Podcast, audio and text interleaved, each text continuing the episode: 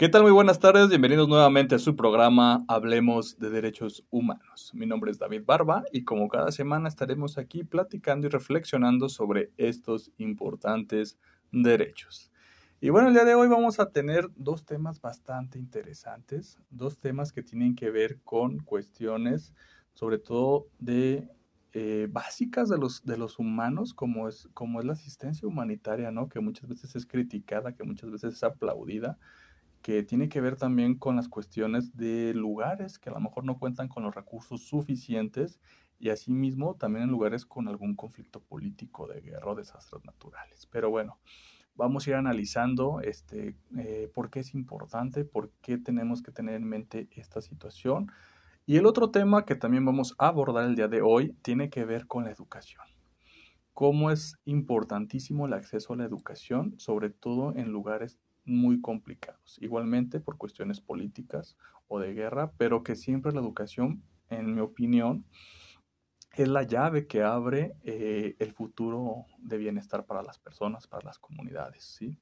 Entonces, el día de hoy, pues, eh, les presento, eh, esta nos acompaña, ya como es costumbre, Belén Sierra, que nos va a estar dando una nota, y hoy se nos incorpora un compañero más, eh, su nombre es Calixto y ahorita se va a presentar, es de Derecho y pues también nos va a traer una nota súper interesante. Chicos, pues bienvenidos a este programa y Belén, vamos a empezar con este tema tan importante que es la asistencia humanitaria. ¿Por qué es importante que lo tengamos presente eh, el día a día, ¿no? Y que también nosotros como sociedad entendamos de qué se trata. Sí, pues es muy importante ya que la ONU tiene una campaña relacionada a la asistencia humanitaria que es conmemorándose el Día Mundial de esto el 19 de agosto. Bueno, esta campaña pretende conmemorar el vigésimo aniversario del ataque a la sede de la ONU en Irak, a la vez honrando al personal humanitario alrededor del mundo por su compromiso.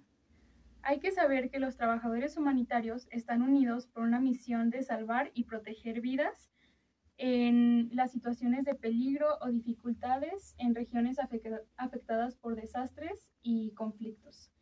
Bueno, eh, el antecedente de la conmemoración de este día es ya que el 19 de agosto de 2003 ocurrió un lamentable atentado en el Hotel Canal de Bagdad, en Irak, que cobró la vida de 22 trabajadores humanitarios, entre ellos el representante especial del secretario general de la ONU para Irak, que fue Sergio Vieira de Mello. Eh, bueno, cinco años más tarde, de, al pasar este atentado, la Asamblea General adoptó una resolución que designaba el día 19 de agosto como el Día Mundial de la Asistencia Humanitaria. Eh, cada año este día se centra en un tema muy importante que reúne a todos los socios del sistema humanitario para abogar o luchar por la supervivencia, bienestar y dignidad de las personas afectadas por crisis y pues por la seguridad de los trabajadores humanitarios. Al haber ocurrido este, este atentado, pues tuvieron que tomar ciertas medidas de protección para los trabajadores humanitarios eh, y pues sí, para asegurar su seguridad y seguir promoviendo lo que estos trabajadores realizan por el mundo. Así es, yo creo que aquí algo importante es que eh, la ayuda humanitaria, digamos, no, no se acaba con cooperar, si me explico? No se acaba con mm, dar un dinero, depositarlo, llevar víveres.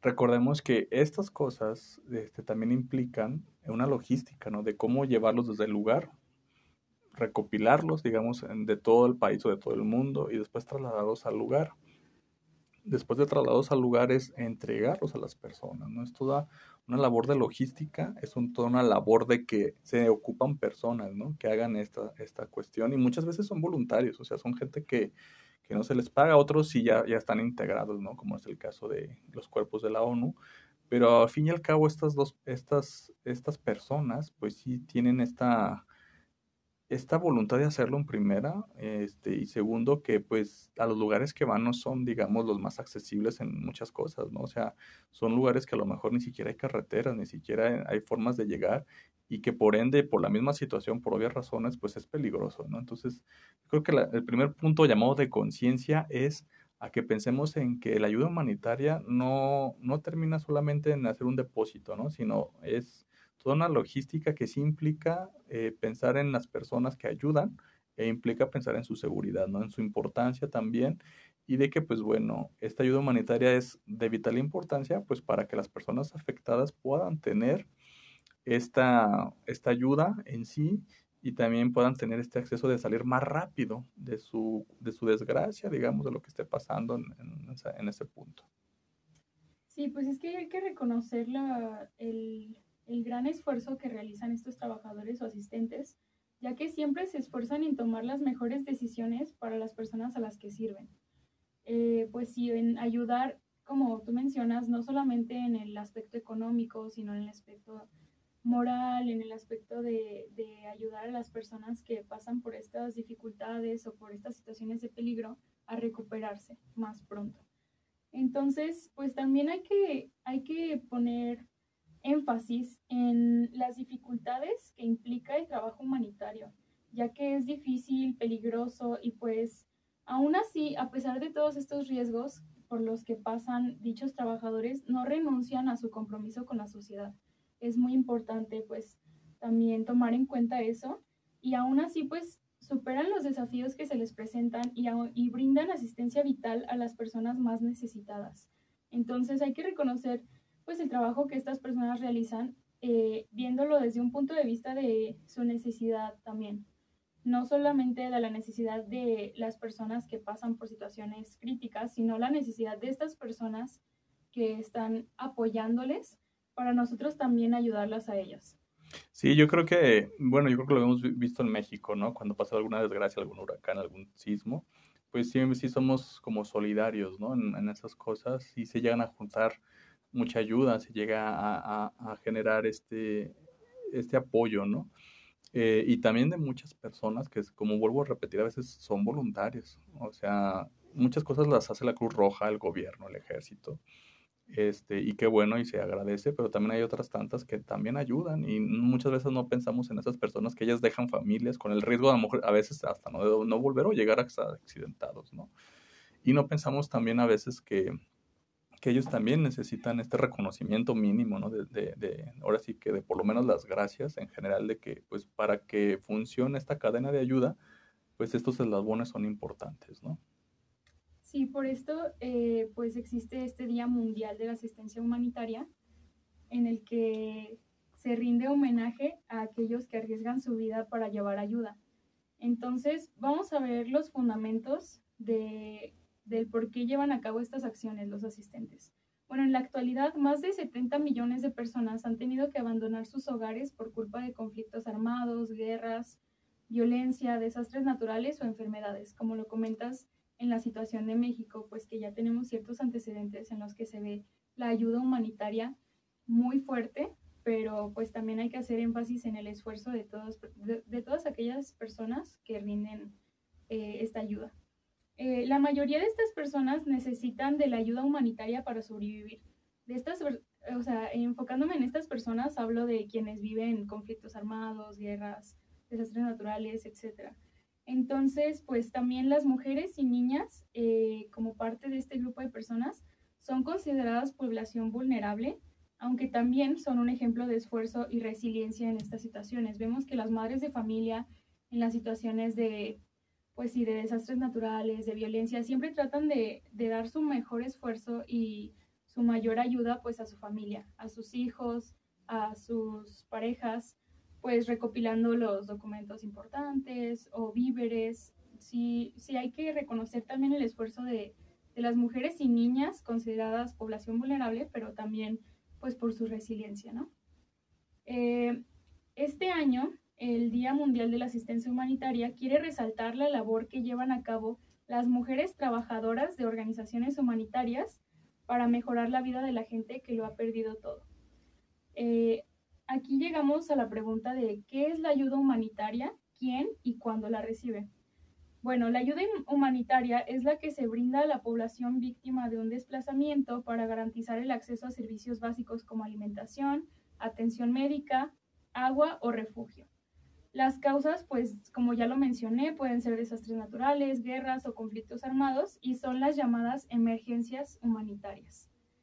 Eh, hay tres claves muy importantes en la ayuda humanitaria que me gustaría aportar. Una es trabajo en cadena.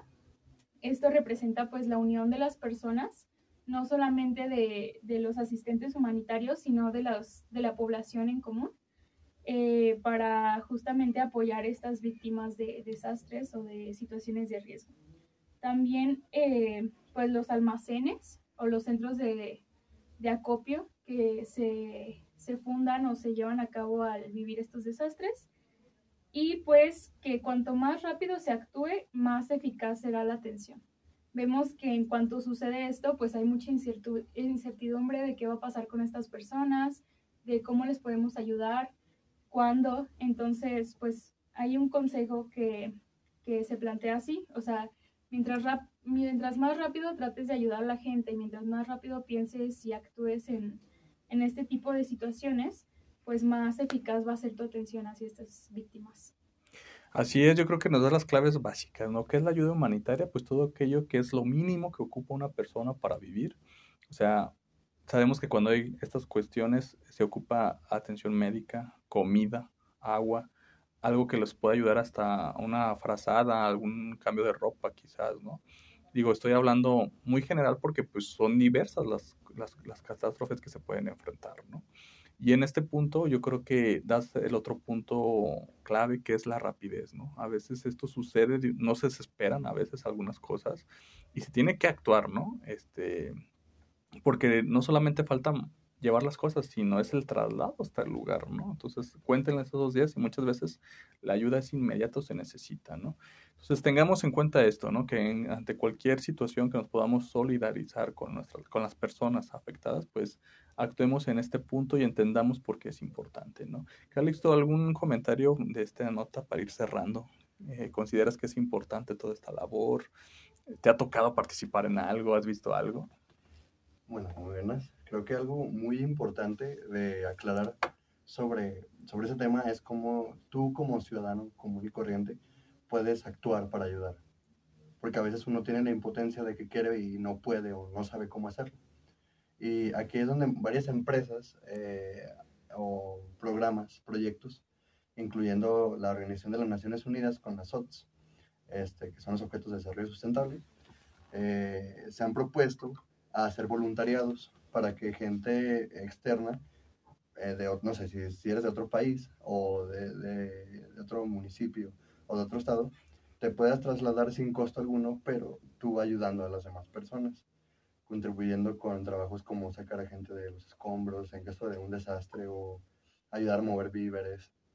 Entonces creo que es muy importante tanto eso como si no quieres ayudar tanto físicamente, con ayuda de financiamiento para estos proyectos. Sí, yo creo que es la clave, ¿no? Que nos sumemos, si podemos sumarnos, obviamente que no represente un riesgo, ¿verdad? Este, que estemos capacitados, o que pues hay cosas que podemos hacer en la logística, ¿no? De voluntariado. Yo creo que se agradece mucho y, este, pues eso, ¿no? Que, que tengamos esta conciencia de que si podemos contribuir con un granito, dos o tres, pues lo hagamos de corazón, lo hagamos de voluntad y que pues siempre va a haber esta recompensa. Pues bueno, con esto finalizamos este primer bloque de lo que es el programa. Vamos a hacer una pequeña pausa y regresamos aquí a su programa Hablemos de Derechos Humanos. Bien, ya estamos de regreso y seguimos con los temas interesantes. Eh, a continuación vamos a tocar un tema sobre la educación principalmente, pero cómo se enfoca desde otras regiones, ¿no? Cómo se vive, por qué es importante y la reflexión que nos puede llevar en este sentido, ¿no? Eh, ¿Nos puedes ir abordando un poco más este tema, Cali, este, y irnos comentando de qué se trata, ¿no? Claro que sí. Antes que nada, nos tenemos que trasladar a otra parte del mundo donde se vivió, se está viviendo o se vivió eh, etapas culturales y sociales, políticas eh, distintas. Entonces, este, nos vamos a trasladar hacia Afganistán, en donde pues vemos un cambio muy drástico social, político, cultural, que ha llevado a, que la sociedad pues se desarrolle de una manera contraproducente para un sector de género, en este caso. Y bueno, este, nos remitimos eh, que el 15 de agosto, justo ayer, eh, se cumplen dos años desde, los, desde que los talibanes tomaron el poder en Afganistán, por lo que desde ese entonces una organización, la educación no puede esperar, ha lanzado una campaña mundial para amplificar las voces de los jóvenes afganas que tienen hambre de educación y conocimientos. Esto es clave para rectificar que el bien mundial pues existe y que tenemos de manera colectiva.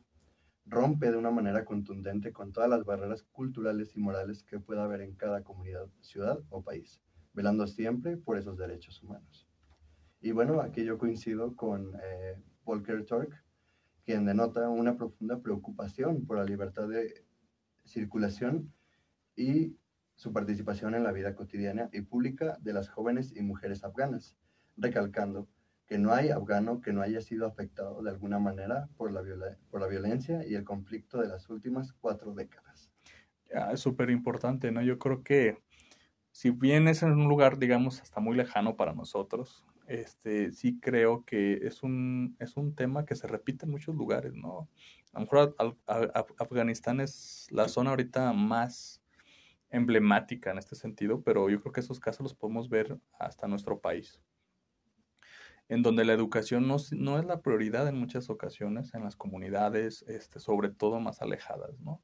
Donde la educación también este, se, está, se está sesgando, como tú dices, en cuestiones de género, ¿no? Que a lo mejor es más difícil para ciertos grupos vulnerables no acceder, ¿no? En este caso, pues son las mujeres, ¿no?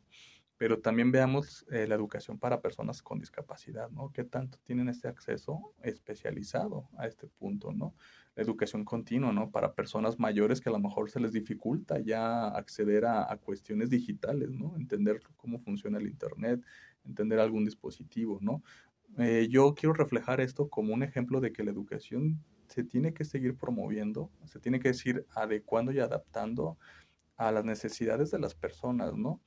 Este, y en el caso de aquí que tú nos mencionas, pues es bien importante, ¿no? Que a veces por ideologías se prohíba que una persona no tenga acceso a un desarrollo educativo, ¿no?